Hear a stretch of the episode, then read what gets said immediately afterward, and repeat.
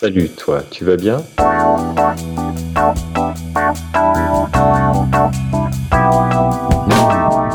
Un podcast de Bilouk pour faire connaissance avec les cyclistes du quotidien. Mais pas que. Salut Michel, tu vas bien? Oui, je vais bien. Merci d'être là. Tu habites où? Alors j'habite Bordeaux, donc en fait j'habite dans Bordeaux, euh, proche des boulevards. Je travaille sur la zone aéroportuaire de Bordeaux, donc à peu près 11 km, euh, et j'y vais en vélo. Tu as quel âge? J'ai 45 ans. Qu'est-ce que tu fais dans la vie? Alors je fais de la sécurité informatique. Des passions et des centres d'intérêt? Alors, euh, ben, en fait, moi, je joue à des jeux vidéo, alors plutôt des, euh, des jeux de rôle et des jeux de stratégie. Euh, Ta condition physique à 45 ans, euh, tant au plan de la santé que de la tonicité? Alors, Mauvaise, en fait, j'ai eu toute une série de, de maladies euh, à partir de 2012. Et en fait, quand je suis euh, arrivé à Bordeaux en 2017, pendant un an, en fait, euh, j'ai pu avoir aucune activité physique. Ah mince T'as envie de préciser un petit peu ce dont il s'agit ou... Alors, bah, en fait, j'ai eu plusieurs maladies d'affilée. En fait, j'ai eu la maladie de Lyme, j'ai eu le chikungunya, j'ai une forme chronique du chikungunya. Et euh, en fait, euh, suite à ces douleurs, au départ, où on ne savait pas ce que c'était comme maladie, finalement, par chance, on m'a identifié une malformation au niveau du cerveau, ce qui fait que j'ai eu une opération euh, en fait du cerveau à l'été euh, 2017. D'accord, bah rock'n'roll la vie. Ok, très Voilà. bien. Donc, voilà. Donc, ça, conditionne aussi en fait finalement ma pratique actuelle du vélo parce que effectivement j'ai pas le, le niveau physique que j'avais quand j'ai euh, commencé à faire du vélo taf en 2004. T'as grandi dans quel coin toi? Alors j'ai grandi à côté de Marseille, donc une petite ville qui est dans l'agglomération de Marseille qui s'appelle euh, Carry-le-Rouet. Oui. Euh, donc en fait à Carry il y a aucune infrastructure cyclable. Oui, bah, comme beaucoup dans le 13, hein. voilà. C'est ça. Mais euh, j'ai commencé à faire du vélo euh, ben, enfant là-bas. Sous forme de loisir ou déjà sous, sous une forme utilitaire pour aller à l'école par exemple ou- Alors non, non, en fait, moi j'allais à l'école à pied. L'école était à un kilomètre. Euh, donc en fait, le vélo, ça me servait néanmoins à aller voir des amis. Mhm. Et euh, au lycée, euh, j'allais jusqu'à Martigues. Donc Martigues, c'est à 15 km à peu près, Oh, à vélo. oh, mais euh, en vélo, euh, en VTT, en passant par la colline, parce que à l'époque, alors ça a un peu changé, hein, mais à l'époque, il y avait aucune infrastructure cyclable pour aller à Martigues, et euh, en fait, c'est une départementale. Ah oui, donc Donc, tu faisais un détour pour éviter la départementale et tu te tapais une bosse, quoi. Ouais, ouais. Alors, en fait, c'était pas tant un détour que ça, parce que finalement, c'est plutôt plus droit que passer par Ah la route. Ok. Mais effectivement, euh, c'est des bonnes petites collines euh, qui sont quand même plutôt à 300 mètres d'altitude, donc euh, les Ouais, ouais. cols finalement bosses, sont ouais. quand même à 200 mètres d'altitude. Donc finalement, ouais, ça monte bien quand même. C'est pas le tourmalet, mais ça monte bien. Et puis forcément, bah, c'est de, c'est de la piste pour de la route pour pompiers en fait. Ok, d'accord. Donc. VTT, profil VTT avec des cailloux et tout ça, je vois très bien le genre. Ok, donc du hard vélute euh, à l'époque, hein, quand même, parce que C'est ça. 2 fois 15 dans la journée, euh, Mais par contre, dans un environnement très agréable. Dans les cigales. C'est ça. Tout le monde n'a pas la chance d'avoir un tel euh, itinéraire. C'est Voilà, clair. exactement. Bon, bah, j'étais tenté de dire, euh, t'as dû te faire une, une santé de fer à l'époque, mais bon, le, la Alors, à suite des- l'époque, ouais. Exactement. Alors, à l'époque, effectivement, donc, en fait, euh, je suis assez grand, donc je fais 1m92. Euh, à l'époque, je faisais 90 kilos, mais on pouvait compter mes côtes. D'accord. Ah oui, super sec, quoi. Oui, forcément, comme tu J'étais disais. super sec, voilà. Et après, en fait, en, en prépa, j'ai continué à faire du vélo loisir, mais uniquement les week-ends pour me détendre. Alors, le début de ta carrière professionnelle, ça s'est, ça s'est fait où? Parce que j'ai compris que t'es arrivé à Bordeaux il y a pas si longtemps. Ouais. Euh, bah, ça s'est fait à Paris, Donc, ça a duré combien de temps, cette vie parisienne? En banlieue, en banlieue, ouais. Donc, euh, Joinville, Alfortville, puis Vincennes. Ah, bah, c'est très sympa tout ça, ces coins-là. Ouais, ouais, ouais, ouais. T'as les bords de euh, donc, Marne. en fait, euh, oui, les bords de Marne, puis et aussi bords de Seine. Qu'en 2004, Oui, oui. moi, je faisais Alfortville euh, invalide euh, à vélo sur les pistes Tibéri, en fait. hein. Ouais, ouais, ouais, à une époque où il n'y avait pas les berges de Seine ouvertes aux, aux cyclistes et tout, évidemment. Exactement. ouais. Le progrès est arrivé trop tard pour toi aussi. Oui, oui, mais en fait, moi, les, pistes, finalement, moi, quand j'ai commencé, il y avait des pistes quasiment de bout en bout, d'Alfortville jusqu'aux Invalides. Alors, tu passais par où? Tu passais par la rive gauche, c'est ça? Je traversais le pont, euh, enfin au niveau de Chinagora, je suivais la 4. Alors bien sûr, c'est pas fantastique, fantastique. Oui, hein, mais la, voie hein, verte existait déjà à l'époque, ouais. J'arrive plus à me souvenir. Non, non, elle existait déjà. Euh, je traversais au niveau d'Austerlitz. Je prenais le parc de, de bord de Seine. Je longeais après le long de, de Saint-Michel et après, j'arrivais euh, par les quais, pas par les quais. Ouais, toute cette alternance de, de où c'était déjà euh, cyclable, mais c'était une alternance d'une petite bande cyclable pas protégée avec des voies de bus partagées, quoi. C'est ça. Ça a duré depuis 99 jusqu'à euh, fin 2016. Donc, on est resté 17 ans à Paris. Ok, oui, donc une solide expérience de cycliste parisien, quoi.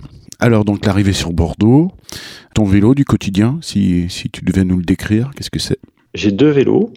Alors j'ai un vélo que je prends principalement parce qu'en fait, quand j'ai voulu reprendre le vélo, je me suis rendu compte que j'avais pas l'état physique et surtout je, n'arrivais pas à le regagner. Donc j'ai un vélo à assistance électrique. Oui, bah, c'est tout à fait pertinent dans ces cas-là. Ouais. Voilà, donc c'est un Gazelle euh, Citizen euh, C8 qui a plusieurs caractéristiques que je voulais avoir, qui étaient des vitesses dans le moyeu. Je trouve ça vraiment beaucoup mieux en ville.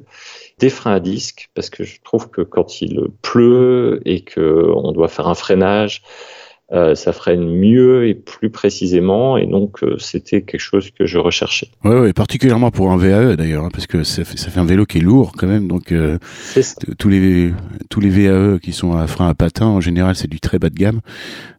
c'est même presque une ineptie d'avoir des freins à patins sur un sur un VAE, puis après tu fais une consommation des patins mais délirante quoi.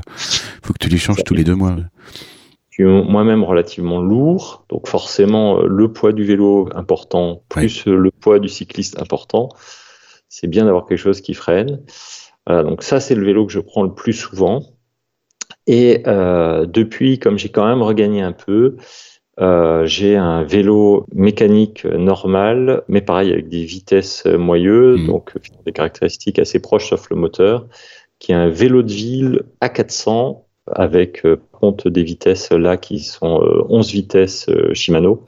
Donc un petit peu plus de détendu et il me sert aussi quand on va faire des balades loisirs ensemble en famille. Bah, justement, le contexte familial, donc j'ai entendu que tu avais une épouse, est-ce qu'il y a d'autres monde dans votre foyer?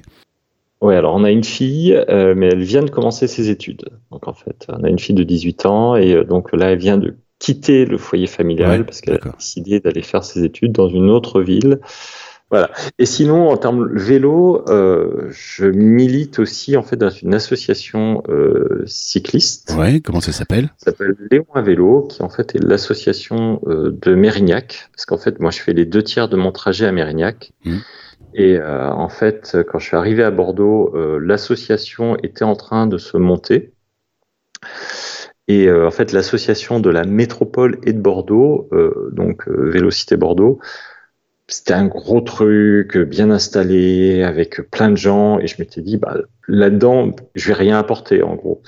Alors qu'en fait, l'association locale de Mérignac, c'était un projet qui se montait, c'était mieux de militer à Lyon à vélo. Et alors comment ça se passe à Mérignac par rapport à Bordeaux, s'il fallait comparer? Alors en fait, le maire est pas super pro vélo, mais quand même, il n'est pas non plus euh, loin d'être anti-vélo. Hein. donc euh, voilà, il n'utilise pas le vélo au quotidien, mais euh, déjà un, il y a quand même eu à travers la métropole. Alors ce qu'il faut bien voir, c'est que les rues, les infrastructures des rues sont en fait à la charge de la métropole. Mais néanmoins, la mairie a quand même son mot à dire. C'est elle qui autorise les travaux. et donc en fait, nous, quand on fait des réunions avec la mairie, c'est avec la mairie et la métropole en fait par rapport aux infrastructures. Ok, moi je comprends. En 2019, il y a quand même eu euh, 14 kilomètres de pistes cyclables dédiées qui ont été créées sur Mérignac. Il y a quand même une vraie volonté et euh, un petit détail. Le maire prend un vélo à assistance électrique, mais depuis la mairie pour aller faire les inaugurations de pistes cyclables. Donc déjà il les fait, et en plus il vient vraiment en vélo. Et donc finalement on a une maison du vélo qui euh, donc en fait est dans des locaux euh, qui nous sont euh, qui nous sont mis à disposition avec en fait un gros investissement de la métropole et de la mairie pour nous financer. Donc, ce qui fait qu'on a un atelier collaboratif avec jusqu'à présent un employé. là, on va passer à deux employés, entre autres parce qu'en fait, on s'occupe aussi, on, on, aide, on va dire plutôt, enfin bref, à les locations de vélos euh, et de vélos à assistance électrique pour la ville, parce qu'en fait la mairie euh, fournit des, des, vélos pour que les gens puissent essayer le vélo à assistance électrique. D'accord, donc c'est de la, la, courte durée. Alors non, c'est la moyenne durée. D'accord, mais c'est pas comme sur le modèle de, de Véligo ou euh, des choses comme ça. Non, si c'est plutôt, je pense que c'est sur le modèle Véligo. Là, j'ai pas trop suivi Véligo, mais 3 à 6 mois. Ah oui, bon, c'est ça, bah, c'est exactement ça. Alors, ok. Donc ça veut dire que c'est tout, c'est une flotte de vélos, c'est tous les mêmes, ils sont estampillés. Euh... Ouais, sauf que en fait, il y a, y a, des offres de location de la métropole et mais ça nous on les coordonne pas. Et il y a des, il y a une offre de la mairie et euh, donc nous, on s'occupe de celle de la mairie. Donc, euh, et par contre, ils sont pas tous identiques parce qu'en fait, la mairie, euh, voulant être écologiste, dès le moment où ça, ça s'est lancé, en fait, une, la moitié de la flotte sont des vélos recyclés. En D'accord, la, la, seconde main. Ok, c'est ça. La seconde main, ils ont trouvé des vélos à essence électrique de seconde main.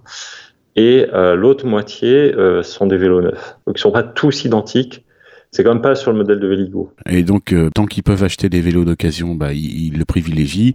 Et puis, si malheureusement ça vient à manquer, euh, bah, ils vont en commander des neufs parce qu'il y a de la demande, quoi, tout simplement. C'est ça. Alors, ton vélo taf du quotidien, euh, tu as plutôt tendance à rouler en civil, comme tu vas aller travailler, j'imagine. Comment tu t'équipes? Ouais.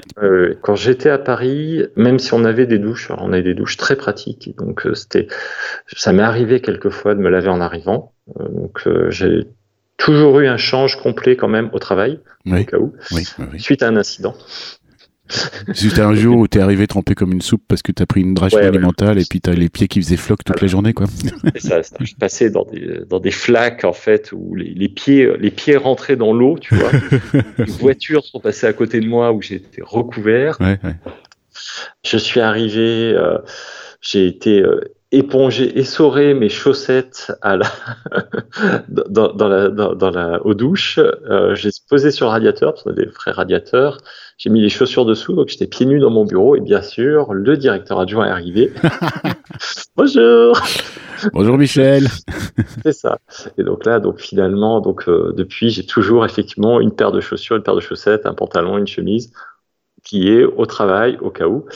Et euh, voilà. Mais là, on l'a en fait effectivement, euh, même même à Paris, quand je prenais, quand j'avais mon vélo normal, le matin, j'avais 13 km à Paris, mais le matin, je m'étais, j'y allais plus doucement, je mettais, on va dire, 45 minutes. T'arrivais à te raisonner sur le rythme, quoi, pour pas trop transpirer. Ouais, le soir, par contre, je mettais 35 minutes en bourrinant à mort, euh, et j'arrivais détrempé effectivement, mais je me lavais en arrivant. Tes petites notions de mécanique, est-ce que tu es du genre à bricoler un peu tes vélos? Alors, j'ai quelques connaissances en mécanique. Hein. Je suis loin d'être un méga expert, donc euh, je sais faire, le, on va dire, les trucs classiques, euh, les plaquettes, euh, les changer, changer les pneus, les chambres à air, changer la chaîne. Mmh. en théorie, j'imagine que en allant justement à, notre atelier collaboratif avec avec l'aide donc de, de notre employé que je pourrais faire plus, mais après, en fait, euh, je prends pas le temps de le faire. de toute manière, j'ai pas, essayé, donc je sais que longtemps. Quand tu sais pas faire, ça prend forcément beaucoup plus de temps. Oui, oui, oui puis t'as pas forcément cette fibre, quoi. T'as pas cette appétence non plus à aller mettre les mains dans le cambouis. Tu es plutôt du genre à, acheter des vélos euh, prêts à rouler quoi. C'est voilà, c'est pas un loisir en tant que tel si tu veux. Je m'amuse pas à bricoler mon vélo en tant que tel. Par contre, typiquement euh, sur le jour de la journée des associations, on avait un stand et en fait j'avais pris euh, notre euh, notre Barnum euh, sur notre vélo cargo avec notre remorque. Et j'avais mis mon vélo sur la remorque et le vélo est tombé bref. Donc en fait j'avais abîmé mon, mon frein avant. Bon changer le frein avant c'est-à-dire prendre le kit Shimano et changer la manette et remettre l'étrier ça ça va tu vois ça ça m'a porté.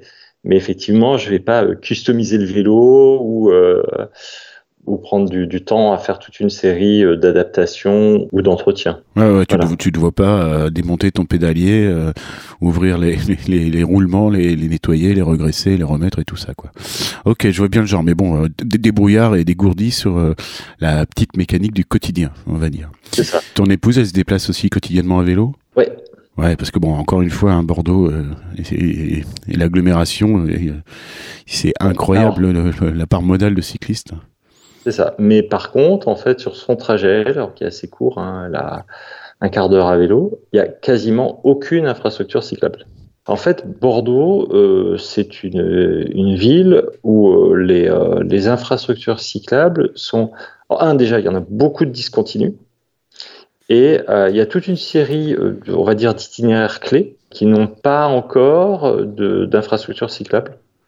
Typiquement, euh, j'ai plein de voisins qui travaillent sur le campus universitaire, qui vont à vélo, mais en fait, il n'y a pas réellement, de, depuis là où je suis, d'itinéraire cyclable pour aller au campus universitaire. Mais il y a tellement de cyclistes qu'il y a un peu cet effet de masse critique. C'est ce que j'ai retenu à Bordeaux. Alors, c'est une ville qui est. C'est ça, exactement. Il y, a, il y a le fait qu'il y ait plus de monde fait que. Et puis, alors je vais le dire un peu brutalement, mais les motorisés n'ont pas envie de tuer les cyclistes. Oui, voilà, c'est ça. On retrouve pas. Euh... Ouais, ouais. On retrouve ça pas. Ça fait une euh, grosse différence. Oui, oui, oui, complètement, bien sûr. Mais euh, oui, tu vois, c'est une ville un peu étrange aussi parce que, enfin, pas étrange, mais de par son architecture, il y a certains quartiers, il y a, les rues sont tellement étroites, il y a même pas la place de mettre des. C'est sidérant d'ailleurs. Tu, le, le, trottoir est tellement petit, tu, tu, tu, peux pas passer avec une poussette, quoi. Il y a une roue sur le ah trottoir et, et deux autres roues euh, sur la chaussée, tellement c'est petit, quoi. Et puis euh, ah dans les quartiers un peu dans le centre et tout ça, ils sont venus euh, tanker carrément euh, des potelets pour interdire le stationnement euh, anarchique. Donc tu peux encore moins passer. Puis la rue est tellement étroite, de toute façon, il n'y a pas la place de faire une piste cyclable, un aménagement, quoi. Tu peux faire un peu de signalisation horizontale, mais bon, pour, pour dire attention, il y a des vélos, mais voilà. Ouais. Donc il n'y a pas ce rapport conflictuel entre les automobilistes et les cyclistes. C'est bien, c'est peut-être pour ça. Je, je, le dis toujours parce que moi c'est une ville qui me sidère de, de par sa, sa population cycliste dantesque par rapport à, beaucoup d'autres villes. On va mettre Strasbourg de côté, euh, faire comme s'ils n'existaient pas. Mais euh, euh, c'est sidérant et effectivement, ça se fait dans une paisibilité. Euh, et, voilà, et, du coup, on vient pas euh, palper un peu ce côté revendicatif que tu peux bien ressentir dans la vélosphère, dans la cyclosphère, ce côté agacement, ce côté marre des agressions motorisées et tout ça, qui peut être un peu décourageant par moment dans la vélosphère quand ça se, ça s'amplifie, quoi. C'est par vague, par période. Et c'est vrai que ça m'a toujours sidéré que de la placidité de la vélosphère bordelaise par rapport aux, autres, euh, que tu puisses avoir à Paris, à Lille, euh, à Nantes euh, et tout, où effectivement, il y a un rapport de force qui plus sur le, le conflit permanent. voilà. Ça. Mais en plus, euh, alors déjà, un, il y a moins de conflits avec les autres usagers, mais effectivement, les, euh, il y a peu d'implication des gens dans la partie euh, vélo. Donc en fait, les, les associations existent, euh, apportent finalement des services, mais les gens ils sont plus à venir par rapport à des services que sur un aspect euh, revendicatif. Ouais, ouais. Tu essaies de faire une manifestation. Typiquement, le long de l'aéroport, euh, on a obtenu en fait une une piste cyclable, alors qui est séparée en fait, mais juste par une sorte de, de boudin de béton. Donc c'est pas c'est pas fantastique, Oui. mais euh, c'est Comme une voie de bus, quoi. Ouais, mais ça, sauf c'est une piste cyclable. C'est Ouais. un peu comme une bande cyclable, mais sauf qu'on a une petite séparation physique. Hmm. On l'a obtenu suite à un mort. Et ben en fait, c'est pour qu'il y ait une manifestation, euh, ben, il a fallu ce mort en fait. Sinon, en fait, finalement, il n'y avait pas d'infrastructure, mais euh, personne n'était motivé pour venir faire une manifestation. Ouais, ouais. Bah, je vois. Écoute, euh, moi, je suis convaincu que euh, effectivement, plus il y a de cyclistes, euh, plus les gens le font comme ça, euh, sans forcément euh, une histoire de conviction. Ça se fait de manière naturelle. Et euh, voilà, j'ai dans mon entourage beaucoup de Bordelais, on va dire, qui sont pas loin. Effectivement, le- les gens le font de manière naturelle, tu vois. Ça pose pas de problème. Il y a pas, ça renvoie pas ce côté bobo, écolo, cycliste, vegan. T'as des gens de toute obédience politique qui prennent leur vélo manière naturelle à Bordeaux. Parce Alors, il y, a des, il y a des gens de toute obédience qui prennent leur vélo. Par contre, alors, dans les associations, euh, je- enfin, typiquement, euh, moi je suis euh, libéral, alors pas conservateur, mais libéral. Je suis quand même assez atypique dans les associations. Que dans les associations, quand même, les gens qui revendiquent sont plutôt de gauche. oui, et- militants de gauche, euh, Anard. euh, Ouais, exactement. ouais, ouais, ouais. C'est- on, on va tous dire, hein, bien sûr, que nos associations sont apolitiques, elles sont là que pour faire du vélo, mais clairement, dans la Dans les effectifs. Dans les effectifs, il y a quand même, euh, Pas dans les pratiquants. Par contre, effectivement, il y a beaucoup de pratiquants euh, qui sont euh, de droite, conservateurs. Euh, il y a des chefs d'entreprise, il y a des bourgeois, on va dire, mmh. qui, qui prennent le vélo et qui le prennent au quotidien. Mais par contre, effectivement, dans les associations, c'est quand même. je vois bien, je vois bien. Plutôt marqué à gauche. Le, je ne vais pas jusqu'à dire que c'est tout le monde, hein, bien, loin s'en faut, parce que j'en suis un exemple. Mais c'est Ouais, c'est-à-dire que le, le, le clivage n'est pas là, ce clivage qu'on peut ressentir à Paris. Hein. En gros, euh, à droite, euh, tu prends ta voiture et, ta moto, à gauche, tu prends ton vélo et le métro, quoi. Et, et puis c'est toujours entretenu cette espèce de guerre, voilà, euh, entre entre la droite et la gauche à Paris. Et l'image qu'on ramène du vélo, alors que ce clivage n'existe pas du tout à Bordeaux. Ce qui explique aussi bah, le succès de la pratique. Hein. C'est tout d'un coup, quand tu vas chercher, quand tu vas puiser les cyclistes de l'autre côté du spectre politique, bah forcément, ça, ça double potentiellement le nombre de cyclistes. Joël Jean, quand tu circules, toi, c'est quoi ta pire crainte? Ma pire crainte, forcément, c'est l'accident. Je pense que c'est comme tout le monde. Ce qui me fait le plus peur, c'est euh, euh, les, les, poids lourds. Euh, les conducteurs de bus de Bordeaux sont pas super sympas quand même. Par contre, contrairement finalement aux autres usagers, ils ont une conduite très agressive, indépendamment des cyclistes ou pas. Ouais, puis les bus, tu peux pas trop leur échapper. À Bordeaux, il y a, y a, un maillage de, de, transport euh, lié au bus qui est assez relativement dantesque hein, quand même. Et, oui, et en fait, bah, il n'y a pas de métro, hein, donc forcément, eh euh, pas de métro. Il y a quelques lignes de tram, mais bon, elles sont elles-mêmes saturées, donc forcément, il y a beaucoup de bus. Et euh, en fait, les conducteurs de bus semblent avoir des objectifs de vitesse et de ponctualité qui semblent difficiles à atteindre. Voilà, donc c'est pas rassurant ça. On sent qu'ils ont une vraie pression. Et d'ailleurs, même quand on prend le bus, c'est beaucoup plus désagréable d'être dans un bus à Bordeaux que d'être dans un bus à Paris. Ça chahute plus, tu vois, tu sens que c'est. Ça chahute plus, exactement. Euh, ils accélèrent très fort, ils freinent très fort. Et donc forcément, ça se ressent aussi quand on est sur la route sur en, la tant chaussée, que, en tant que cycliste. Sur la chaussée, en, tant que, en, tant que, cycliste. Typiquement, là, cette semaine, j'ai un bus, j'ai pas regardé son numéro, il arrive dans un, il est devant moi à un rond-point. Je n'essaie pas de m'incruster. Il met son clignotant à gauche. Donc bon, tu dis c'est un bus, il va forcément tourner à gauche dans le rond-point. Donc je commence à passer sur la droite sur le rond-point, et là d'un coup il va tout droit. Ah oui. Ah, heureusement que j'ai pas trop accéléré. Ah oui, oui. oui. Surprise euh, la, la, bande cyclable s'arrête à l'entrée du rond-point, reprend de l'autre côté du rond-point. Mais le bus, en fait, lui, euh, quand il sort du rond-point, il coupe. Oui, complètement, bien sûr. Il, occupe tout l'espace à ce moment-là. Complètement la bande cyclable. Donc, euh, voilà. Donc là, bien sûr, quand on est cycliste, on va dire aguerri, on fait attention à ces, à ces angles morts, à ces comportements euh, illégaux, mais qui existent. On se dit qu'un jour, parce qu'on est fatigué, parce qu'on fait pas attention, ça pourrait arriver. À Paris, donc j'en parlais, euh, la, seule fois où j'ai eu un, un, vrai truc, euh, c'est un. J'étais justement sur la bande cyclable, donc comme je disais, le long de, de Notre-Dame. Ouais, en fait, un gars en 4x4 a tourné à droite, sans mettre son clignotant, en coupant la route. Et donc moi, je l'ai percuté, alors pas vite, mais euh, ça, c'est le, le genre de choses, effectivement, c'est pareil. Finalement, j'étais dans son angle mort et il n'a même pas pensé qu'il pouvait y avoir un cycliste. Alors qu'il venait probablement de, de, te passer, quoi, de te dépasser. Ah oui, il venait de me dépasser. Il m'a dépassé, il a tourné. Puis il a oublié, d'accord. Il a oublié. le pire étant, il s'est arrêté, il m'a engueulé. Moi, j'étais tétanisé, j'avais la roue avant pété. Et il est reparti. Moi, j'ai plus conscience de lire la plaque ou quoi que ce soit. Et voilà. Mais ce qui est dingue, c'est qu'il m'a engueulé, quoi. C'était ma faute. Ouais, ouais, allez. je, vois, je vois très bien le tableau, puis il part comme si euh, il envisageait même pas de faire un constat, euh, alors que toi, t'avais ta ah, roue pétée. Euh, c'est ça. Ouais, ouais. Bon, tu sais, euh, une fois, il y a un mec qui m'a mais grillé une priorité, mais j'étais engagé, j'étais et puis, il arrive euh, en klaxonnant, en accélérant très fort, et puis après il a freiné ultra fort. Sa calandre était à à 2 cm de mon genou gauche, quoi. Moi j'arrivais de sa droite. Et le mec m'engueule, il me dit mais euh, vous êtes complètement inconscient, voyez bien que j'arrive. Je dis mais la priorité à droite, ça vous dit quelque chose? Et il me regarde comme une poule qui a trouvé et il me dit mais pas pour les vélos tu vois, le, gars est persuadé que les, vélos n'ont pas le droit à la priorité à droite, en gros. Euh, de même qu'il y en a qui pensent qu'il n'y a pas de constat à faire avec un cycliste, quoi. Euh, bon, bref. Bon, si tu avais un, pire souvenir à nous, à nous raconter, justement, ce serait euh, lié à un accident On va dire, je, positive plutôt pas mal sur, sur le passé. J'ai du mal à garder des pires souvenirs en tant que tel. Néanmoins, en fait, quand je me suis mis au vélo taf, la première fois que j'ai fait, je me suis dit, je vais reconnaître l'itinéraire.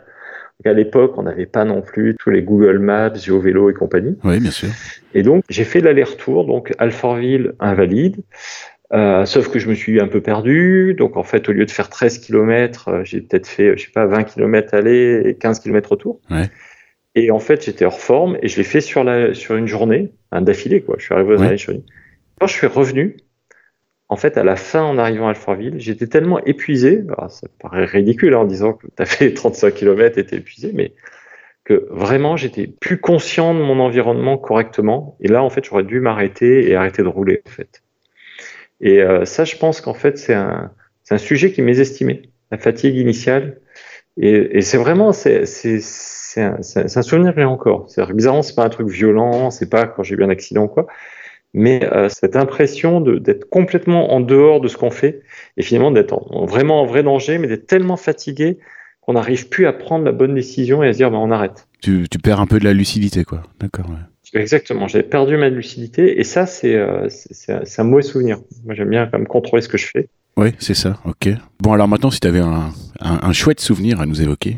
Mes plus beaux souvenirs, c'est vraiment euh, ces balades dans la colline, dans mon enfance, où effectivement, euh, ce plaisir de pouvoir aller finalement euh, plus loin qu'à pied, mais de voir des choses et puis le plaisir des descentes quand on a, quand on a après une montée, avec un élément un petit peu technique quand même dans la descente, parce que ça restait du VTT. Oui, bien sûr. Ça, je crois que c'est effectivement mes, mes plus beaux souvenirs. Sinon, effectivement, c'est des souvenirs de, de balade, c'est-à-dire euh, quand avec ma femme, on a fait le tour du, du bassin d'Arcachon.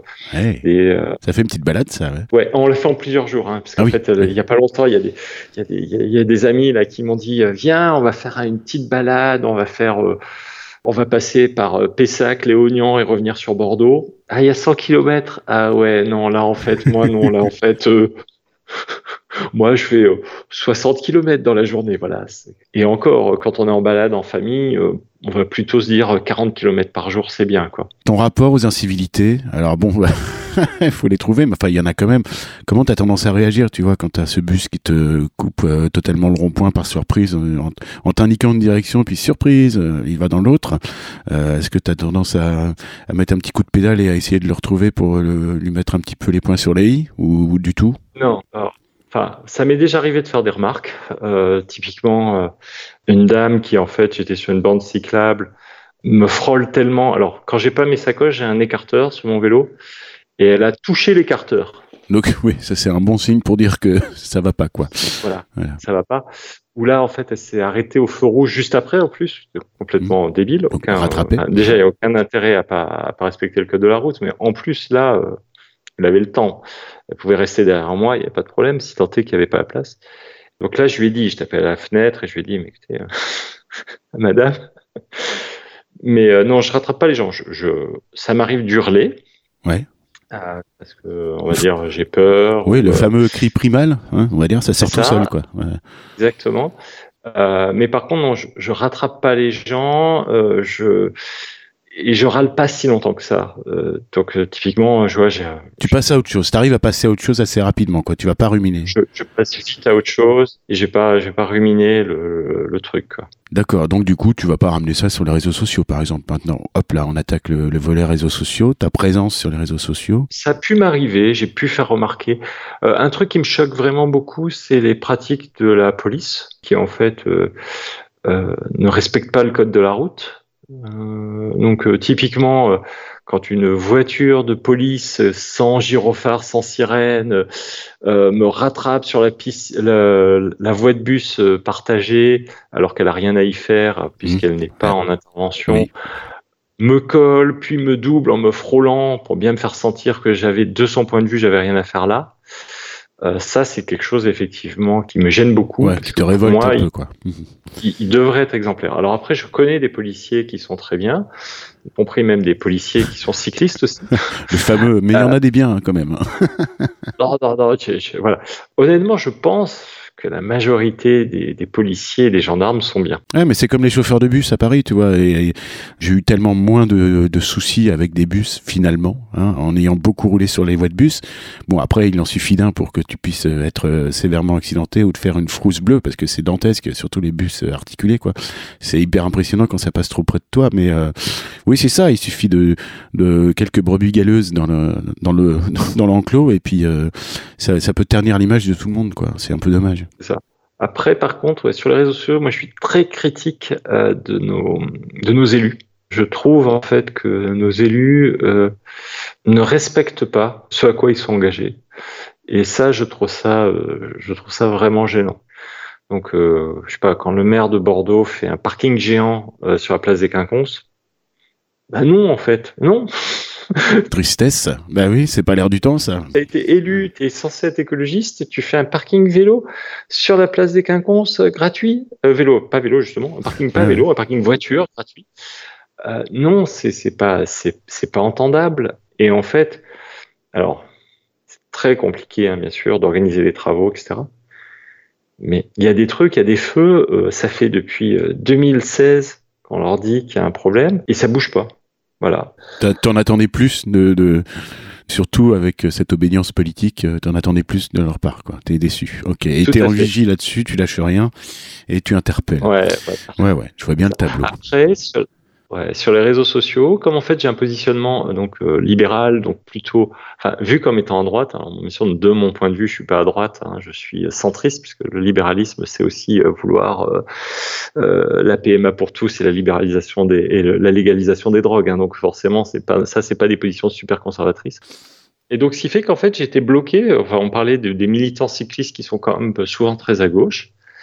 Et donc j'ai été bloqué par des gens, entre autres, quand je leur disais, mais écoutez, non, euh, vous pouvez pas dire que la France c'est un pays ultra libéral. On a, mettons, 57% de dépenses publiques. Et là, tu as des gens qui disent c'est faux et qui te bloquent.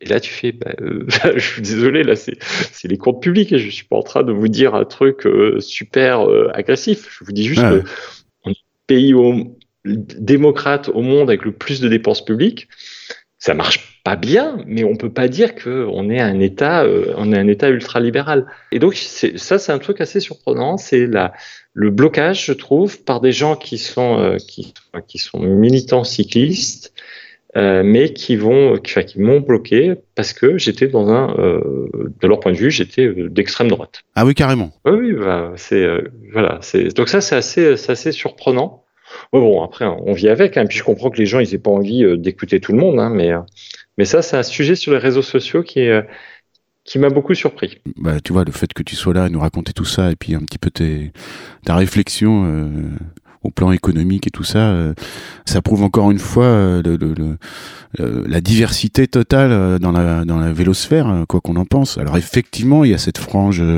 ultra gauche, ultra anard et compagnie, hashtag Vélorussion, quoi. Voilà. Et puis et puis il y a des franges beaucoup plus modérées et puis d'autres qui tendent aussi à d'autres extrêmes. Hein. Moi, ça m'est arrivé de rencontrer des, cyclistes d'extrême droite, tu vois.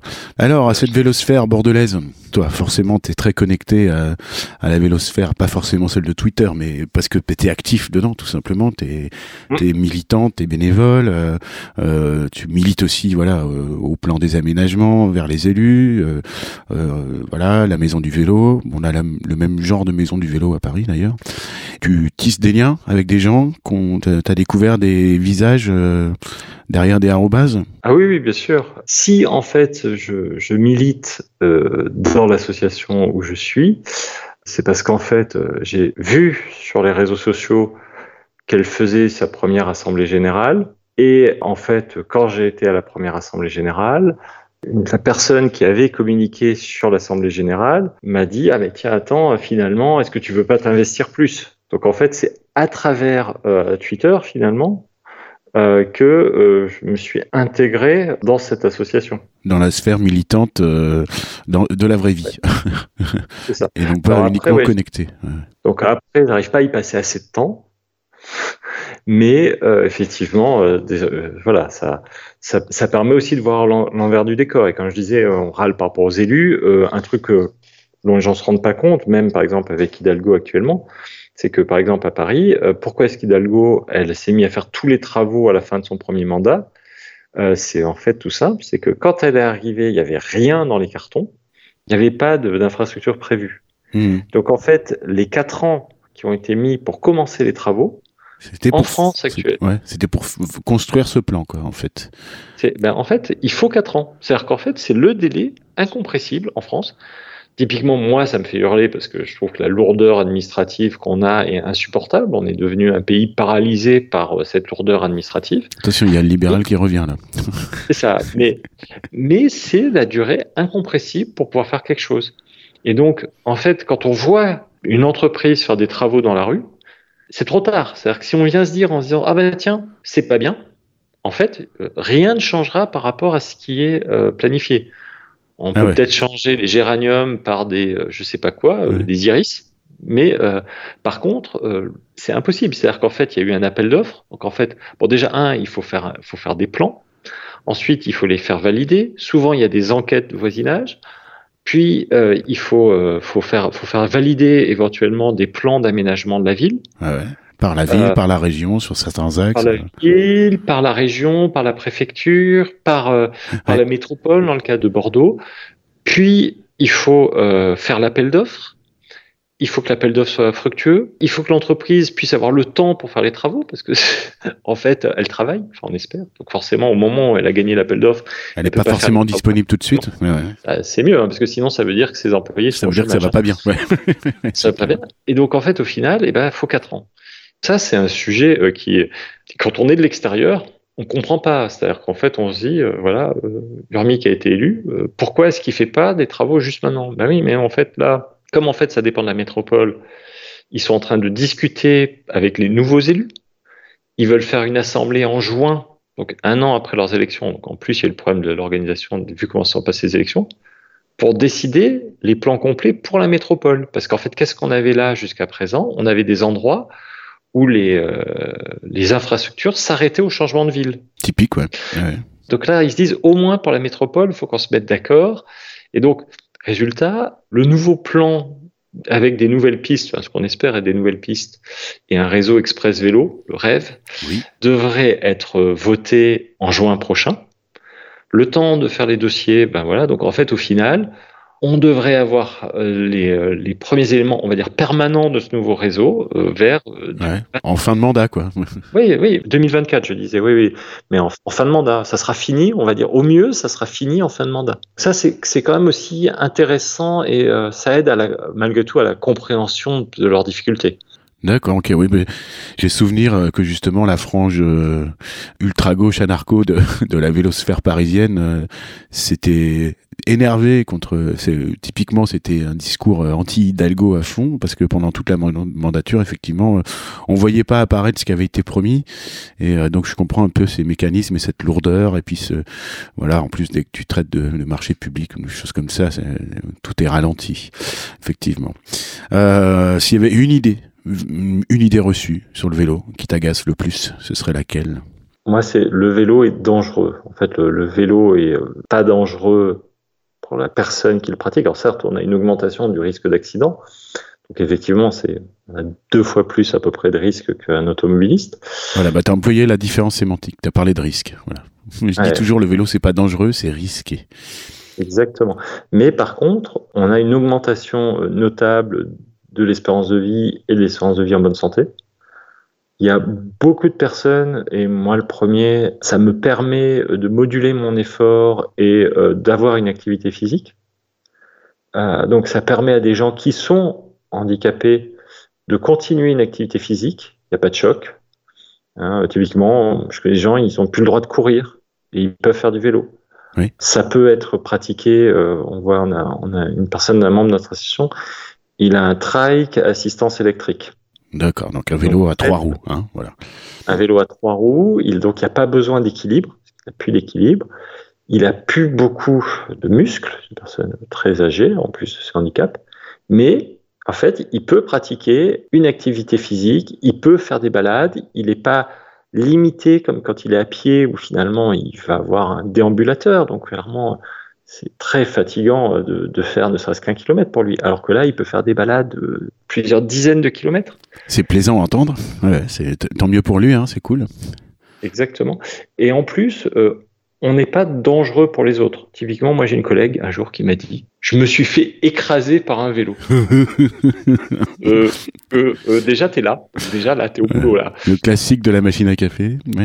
Exactement. Tu es, là avec nous, donc euh, tu pas été écrasé. Et en plus, bah, justement, tu as été percuté. Mais en fait, euh, le cycliste qui roule à même 30 km/h, et ben, en fait, son corps, il est quand même notablement plus mou que les boîtes en métal des automobilistes. Et euh, donc, en fait, euh, en général, certes, c'est pas agréable, mais c'est euh, sans gravité. Alors, à noter d'ailleurs que si elle a été percutée, c'est que l'infrastructure est de mauvaise qualité parce que c'est avenue de la République à Bordeaux et en fait, il y a une, une, bande piste cyclable sur trottoir. Ouais, bah déjà, de toute façon, dès que c'est sur le trottoir, c'est mal barré. Pour la cohabitation avec les piétons, c'est du perdant-perdant. Ouais exactement.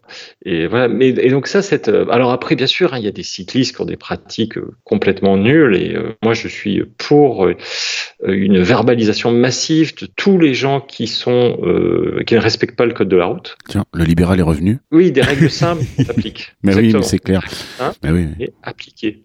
On se met un feu rouge et on verbalise tout le monde, que ce soit l'automobiliste qui ne respecte pas le feu en allant sur le sas vélo, comme le cycliste qui le crame. Et, ça, cette image de vélo, de cycliste dangereux, te heurte, te heurte. Ouais, ouais. Ok, moi je vois très bien et je, suis tout à fait d'accord avec toi sur euh, voilà ce, fameux débat euh, les, cyclistes et les dangers publics, machin. T'entends des automobilistes qui disent ça, tu vois, comme s'ils avaient peur qu'un cycliste euh, renverse leur voiture, je sais pas. c'est même pas entendable comme argument, mais bon. nous sur le sur le danger des, des des vélos en fait et l'état des vélos. On a eu une bonne pratique avec la, municipalité euh, qui en fait a fait passer la police municipale euh, au niveau des collèges typiquement euh, pour faire des fausses amendes aux collégiens. D'accord. En fait, ils ont vérifié qu'ils avaient des lampes, qu'ils avaient des freins, qu'ils avaient des catadioptres. Et euh, ils leur ont dit, ben voilà, ça ferait en théorie tant d'amendes. Ouais, ça peut aller mais écoutez, oui, oui, voilà, exactement. Et euh, mais vous pouvez venir à la maison du vélo les bénévoles de, la maison du, vélo vous aideront euh, à le remettre en état. Et donc nous, on a eu des jeunes qui sont venus pour euh, ben, rajouter des catadioptes, resserrer leurs freins, euh, changer les patins, enfin remettre en état au minimum en termes de sécurité. Pédagogie à mort, et puis ça, c'est vous, vous avez la municipale qui fait de la retape pour la maison du vélo. C'est bah ouais, tu vois, c'est pas la même ambiance à Paris. Hein. à Paris, c'est plutôt du genre, bon évidemment, c'est la guerre entre la préfecture et la mairie, hein, parce que la préfecture est ouvertement très à droite et euh, voilà la mairie bah elle est à gauche hein, euh, voilà. Donc euh, c'est la guerre donc on essaye plutôt de ils s'en foutent hein, les policiers. Tu, tu parlais de ton accident quand tu t'étais fait couper la route du côté de Notre-Dame. Bah bon à cet endroit-là t'as as bien vu il y avait toujours traditionnellement un planton qui était à ce feu et euh, qui était là tous les matins. Bon, c'était pas toujours le même quand même, ça a changé. Mais, il regardait bêtement, euh, benoîtement, euh, le, cortège de, de, de roues motorisées qui remontait par la bande cyclable. Ils en avaient rien à fiche. Et quand tu leur demandais, tu leur disais, on fait quelque chose là pour les les, les 12 de RM qui sont dans le sas vélo et qui viennent de remonter par la bande cyclable? Et il me dit, bah non, on, on, on nous a dit on tolère. Voilà. Là-dessus, je trouve que les gendarmes en général pareil, c'est une généralité, hein, et, sont beaucoup plus euh, stricts et carrés sur l'application de la loi. Ouais, ouais, ouais, je vois ce que tu, je vois où tu veux en venir. Alors d'abord, il y a deux choses. Euh, effectivement, au niveau de la, du traitement de, des victimes, hein, hein, tout simplement. Euh, quand tu t'es fait dégommer euh, par une bagnole et qu'il y a eu des lits de fuite, quand c'est traité par la police, en général, on veut pas prendre ta plainte, hein, on la refuse. Quand tu te pointes avec une vidéo d'un mec qui te menace de mort avec une camionnette sur une piste cyclable bidirectionnelle, avec qui tu discutes et qui finit par t'insulter et te dire qu'il va te retrouver pour t'écraser, et eh ben tu peux pas porter de plainte. Hein. J'ai tenté trois comicos, euh, ça n'a ça n'a pas marché. Par contre, si tu te fais piquer ta Swatch euh, dans la rue, là tu peux porter plainte. Donc c'est vrai, je, je, je comprends. Ta Swatch à, à, à 50 balles, quoi, c'est incroyable. Après, il y a une autre différence, il me semble, entre la gendarmerie et la police, c'est que la gendarmerie, dans son ADN, il y a aussi le volet sécurité routière. Et j'ai l'impression que c'est moins approfondi du côté de la police. la gendarmerie, ils sont, ils sont déjà beaucoup plus nombreux. Hein. Déjà, il faut voir ça. Hein rapport à la population qu'ils traitent. Euh, donc dans les zones où ils sont, il y a finalement deux fois plus de gendarmes par habitant dans les zones police par rapport au nombre de, de forces de l'ordre. Donc déjà, je pense qu'ils ont, ils ont du plus de temps. Donc ils, déjà, ils vont traiter les choses. Et justement, effectivement, il y a une grosse, grosse, gros aspect de leur activité qui va être euh, contrôler la vitesse, contrôler l'alcoolémie. Euh, donc c'est vraiment, euh, j'ai une soeur en Lozère, la gendarmerie. Tous les vendredis soirs et tous les samedis soirs, ils font des contrôles d'alcoolémie parce qu'ils savent que les jeunes vont sortir et qu'ils risquent de boire, et donc ils savent que c'est important la peur du gendarme. Et donc là-dessus, effectivement, il y a un gros changement. Mais là-dessus, et en plus, tu vois, typiquement, on parlait d'élus. Euh, moi, j'avais été à une réunion avec le, député de la zone de Mérignac, euh, donc qui est à l'REM et qui, euh, de manière très positive, voulait voir les associations ou les acteurs locaux sur la partie, on va dire, environnement, parce que en fait, il y avait euh, des lois qui avaient lieu très à l'environnement qui étaient votées. Et donc, il s'était dit, voilà, je, vais voir les, gens qui sont actifs pour avoir leur retour et voir éventuellement les, amendements euh, qu'on peut faire. Donc ça, c'est très positif. Et je lui parle des mises en danger euh, d'autrui. Donc en fait, on a des automobilistes qui nous frôlent. Et je lui dis, ce qui est complètement dingue, c'est que même en fait, quand on a une caméra, si on va au commissariat pour porter plainte, ils veulent pas traiter. C'est comme si ça n'existait pas. Ouais, c'est ça, bah, c'est ce que je te disais tout à l'heure. Et, alors là, c'est là où il m'a tué. Il m'a dit, et en plus, ça serait de la délation. Ah là là. Délation. Et là, pour le coup, c'était ressorti sur les réseaux sociaux. Ah, le, sens des mots, la sémantique, l'étymologie, on ne dit pas délation, on dit dénonciation, et c'est un devoir citoyen de, de, de dénoncer euh, ces comportements, quoi. C'est laisser des dangers publics sur la chaussée. Autant euh, aller euh, s'occuper euh, des gens qui n'ont pas payé le rodateur, autant critiquer les voisins dont les enfants crient fort, pareil, pas exagérer plus. Mais là, c'est un délit. Oui, c'est un délit. Et la personne qui veut rendre compte de ce délit est la victime. Donc, et là, on te dit, ah non, c'est de la délation. Ben non, en fait, il, a failli se faire tuer là quand même. Et là, effectivement, ça m'a choqué. Quoi. C'est, il y a aussi ça comme sujet. Hein. C'est le, le, fait que finalement, tant que la personne n'est pas morte, enfin, c'est pas si grave que ça sur des accidents de la route. Ah ouais, non, mais tu sais, il y a, y a, même des, des dépôts de plainte qui sont difficiles à faire alors qu'il y a des blessures physiques hein, en plus. Euh, c'est quand même bon, d'accord, bah, c'est ça. Bon, la délation, la dénonciation, euh, je vais je vais enfoncer le clou qui m'a tendu avec cette thématique. Une fois, je me suis retrouvé embourbé dans un espèce de trade en réaction à un article justement sur un qui parlait d'un cycliste qui filmait tout ça et puis qui avait tenté de porter plainte et il avait pas pu. Donc c'est tombé hein, le, le délation là machin. Donc euh, comme d'habitude il y a les y a les cinq six champions du monde du genre euh, dans de la vélosphère qui sont venus euh, expliquer tout de suite la différence de sémantique entre délation et dénonciation. Voilà et que c'était la dénonciation. Et le mec dit j'aurais pas aimé vous connaître en 40. Donc là forcément t'as le, le mot collabo qui tombe. Et quelqu'un avait expliqué clairement il avait dit écoutez à partir du moment où vous n'allez pas dénoncer un acte d'ordre euh, criminel. Parce que euh, là, il s'agissait de mise en danger volontaire, hein, c'est-à-dire en gros euh, avec intention de faire mal, quoi.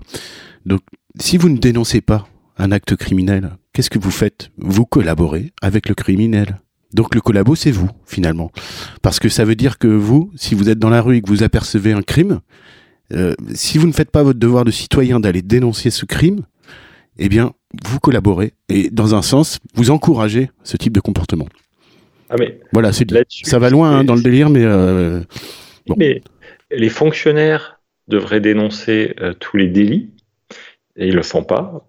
Et euh, les les officiers de police judiciaire, donc les maires et les adjoints, devraient dénoncer au procureur de la République les contraventions. clairement, là, quand on en arrive là et qu'on parle à un élu en leur disant mais vous faites pas votre devoir, ils vous disent Ah, mais non, c'est pas moi, c'est la police. Mais non, les, les, premiers officiers de police judiciaire, c'est les, maires et leurs adjoints. Bien sûr. Alors, je leur demande pas d'aller monter des actions commando contre des trafiquants de drogue. Mais franchement, euh, il y a toute une série de choses de type euh, le stationnement très gênant, le type euh, des opérations de contrôle de vitesse, des choses comme ça, où ils pourraient au moins de temps en temps donner l'exemple. Oui, il y a un laisser-faire, quoi Tu vois, tu parles des stationnements très gênants. Nous, historiquement, euh, devant la même euh, devant la même préfecture de police, il y a systématiquement des, des bagnoles, euh, banalisées ou pas, qui sont garées sur la piste cyclable. On rappelle quand même que c'est un, un, des cas d'accident mortel en ville. Hein, c'est quand un cycliste doit se déporter d'un coup d'une piste parce qu'il y a un véhicule en stationnement très gênant garé dessus. Bon bah voilà, l'exemple il est il est montré tout de suite quoi. Tu vois bien à quel point c'est considéré la problématique. Enfin la, condition des cyclistes. Voilà. Là-dessus, pour le coup, moi j'ai une sœur qui vit euh, en Angleterre et euh, leur approche et a juste rien à voir. C'est-à-dire qu'en fait, ils ont un portail où on peut déposer sa vidéo qui va être traitée. Il y a une, euh, vraie culture de ça. Par rapport au stationnement très gênant, en fonction du stationnement très gênant, mais en fait, ils ont ils ont privatisé, hein. pour moi c'est bien, mais j'entends qu'il y ça choque. Le retrait des voitures. Donc en fait, la boîte privée vient avec son camion, se balade dans la rue en fait, dans la dans la ville. Il voit un véhicule en stationnement très gênant, il prend quatre photos de chaque côté et il prend la voiture. Ouais, direct. Bah, les quatre photos, c'est pour prouver l'état du véhicule avant. Euh, les, boîtes de fourrière sont, à ma connaissance, sont quasiment toutes privées. Mais par contre, pour pouvoir le faire, il faut qu'il y ait une autorisation d'un officier de police judiciaire pour enlever la voiture. Les sociétés privées qui verbalisent à Paris désormais, euh, elles ont le pouvoir de verbaliser, mais elles n'ont pas, le pouvoir de faire enlever. Elles verbalisent pas. Elles font non non. Les sociétés privées font payer un forfait stationnement. C'est pour ça qu'elles peuvent. Ah oui, c'est pas, c'est, pas une contravention, effectivement. C'est un forfait. pas une contravention. D'accord, ils ont contourné. Euh... Ah oui, d'accord. Ils, ils, sont rentrés par la fenêtre là-dessus. Et c'est pour ça que ça, et ça permet aux villes aussi de toucher les amendes. Parce que pourquoi est-ce qu'en Angleterre, les villes sont aussi motivées sur les, les verbalisations du code de la route? C'est que c'est la mairie, alors je sais pas si c'est tout parce que je suis pas anglais, mais c'est la mairie qui touche l'amende. Alors peut-être pas la totalité, mais, mais c'est la mairie en tout cas qui touche l'amende. Donc ils sont directement, c'est bon pour leurs finances de verbaliser. Bien sûr. Ouais. Alors qu'en France, en fait, tout est mis dans une sorte de pot commun et les mairies récupèrent une partie en fonction du nombre de kilomètres de voies de la ville. Donc c'est pas direct. D'accord. Et qui, qui d'autre récupère alors?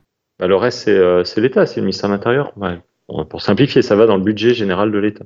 D'accord. Donc, euh, en gros, euh, la police qui faisait pas son travail de, sur le stationnement et tout ça, maintenant c'est des sociétés privées, mais qui viennent quand même leur remplir les caisses aussi à la police. Quoi. Exactement. Les sociétés privées remplissent les caisses de la ville, donc ça intéresse la, la ville. Le stationnement très gênant, ça ne sert à rien en termes de budget pour la ville.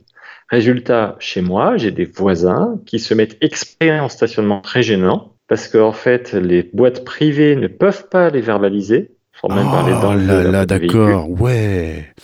Ouais, ouais, ils, sont, ils ont un chemin de pensée. Ils, font exprès. Ouais. c'est volontaire. Ils se mettent en stationnement très gênant parce qu'ils savent qu'ils ne seront pas verbalisés et que la probabilité que ça arrive, ça va peut-être leur arriver une fois par an et donc finalement, et encore, et donc c'est pas grave. Alors que si ils se mettent en stationnement légal, mais sans avoir payé le stationnement, là ils eh ben, prendront l'amende à tous les jours, ils prendront le forfait stationnement. Donc là, on est dans un détournement complet. Les gens choisissent volontairement de faire l'infraction la plus grave parce que la probabilité est tellement faible de se faire verbaliser que de toute manière, bah, c'est pas grave. Ah, c'est machiavélique. c'est horrible. Bon, on va aborder un, alors un sujet, voilà, hmm, on, verra qu'est-ce que tu nous en dis. Hein L'écologie euh, dans ta vie, toi, dans ton esprit, euh, ta manière de. Alors moi, je suis, assez écologiste, on va dire, mais euh, je suis pas du tout écologiste au sens Europe Écologie Les Verts. C'est-à-dire qu'en fait, alors déjà un, je trouve que les la superstition a devrait pas exister sur le sujet. Donc, euh, quand on voit euh, le glyphosate ou le nucléaire, je trouve que c'est une hérésie qui est poussée par beaucoup d'écologistes. Pareil pour le bio. Le bio, c'est plus de surface, plus d'érosion. Donc ça, c'est des, sujets. Je, trouve que il faut qu'on essaie de regarder les choses de manière objective. Par contre, en regardant les choses de manière objective, on a des chiffres sur euh, la mortalité liée à la pollution et moi je trouve qu'on devrait faire payer les externalités négatives. Euh, donc c'est un mot un peu violent, mais compliqué, mais ça veut juste dire, c'est quand je prends ma voiture, je pollue. Je, comprends bien, ouais. Basiquement, je tue des gens, je dégrade la santé des gens. Donc il faut que je paye. Et donc moi, ce que j'aimerais, c'est qu'on dise, ben voilà, on a 50 000 morts par an, à peu près. Oui, la dernière tendance se rapproche des 60 000 même. Youpi. En France, un mort estimé à 3 millions d'euros. Donc on fait 50 000 fois 3 millions d'euros. On regarde la partie qui est liée au carburant. Parce que la pollution, c'est pas que les carburants, hein, mais non, non, bien sûr. Et on fait payer ça au litre de carburant. Bon, bien sûr, pas de chance, ça ferait plutôt du 2 euros en plus du litre de carburant. mais comme c'est trop compliqué de regarder qui est touché, euh, c'est pas grave, on le redistribue à tous les habitants de France. Tout le monde est touché, alors c'est plus ou moins vrai, mais bon, c'est pas grave. Ça permettrait d'avoir une redistribution et que les gens qui sont affectés par cette externalité négative puissent en tirer bénéfice. Et ça, ça serait euh, légitime.